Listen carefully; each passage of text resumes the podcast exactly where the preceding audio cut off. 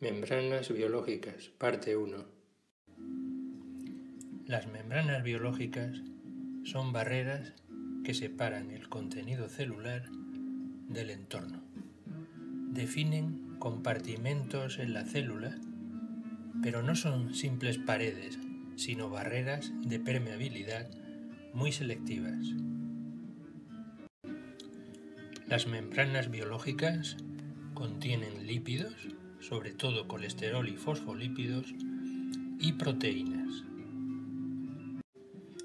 Las proteínas sirven para regular el flujo de moléculas hacia adentro y hacia afuera, también el flujo de información, por ejemplo, detectar señales externas y generar señales como por ejemplo el impulso nervioso.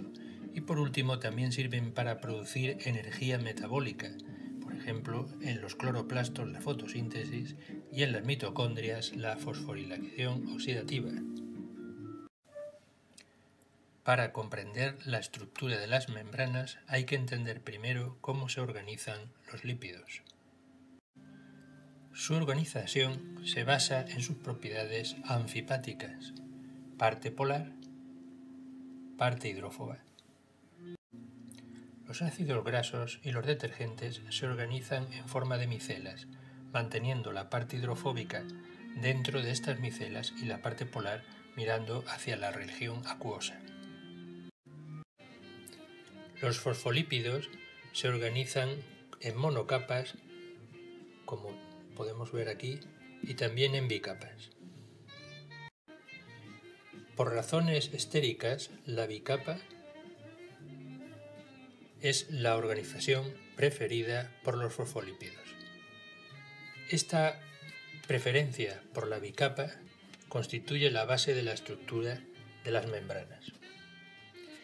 En esta eh, bicapa se pueden destacar interacciones de tipo hidrofóbico, las que tienen lugar entre los ácidos grasos, tratando de evitar el agua, interacciones de Van der Waals también entre las colas hidrocarbonadas de los ácidos grasos y interacciones electrostáticas y de puentes de hidrógeno entre los grupos polares. Como resultado, son extensas, se cierran sobre sí mismas y se autorreparan, dando lugar a un proceso de autoensamblaje produciendo liposomas.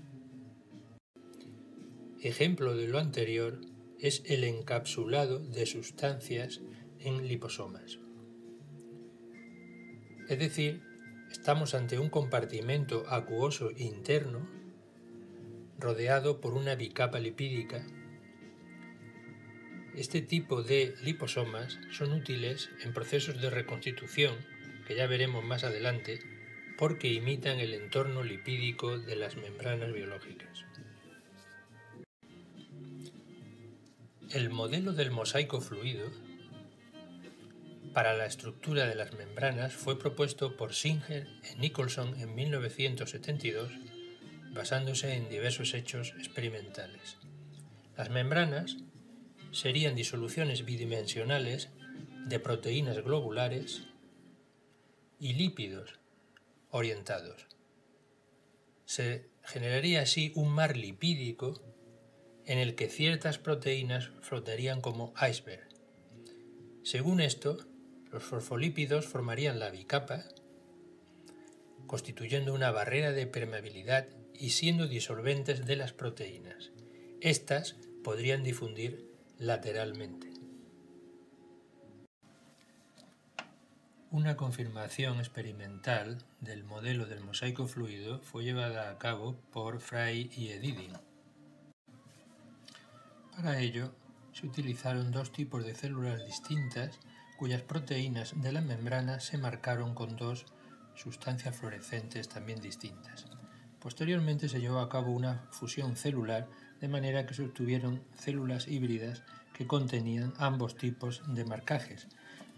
Estos en principio estaban separados, como podemos observar aquí, pero posteriormente, al incubar a 37 grados, lo que se produjo fue una redistribución de la fluorescencia de manera que las proteínas se habían mezclado y por tanto se había producido una difusión en la membrana.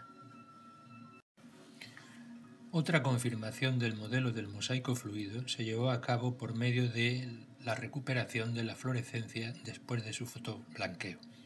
En este caso tenemos células que han sido marcadas fluorescentemente y aplicamos un láser muy eh, centralizado sobre una pequeña parte de la célula. En ese momento se produce una destrucción de la fluorescencia y luego posteriormente se observa que hay una recuperación.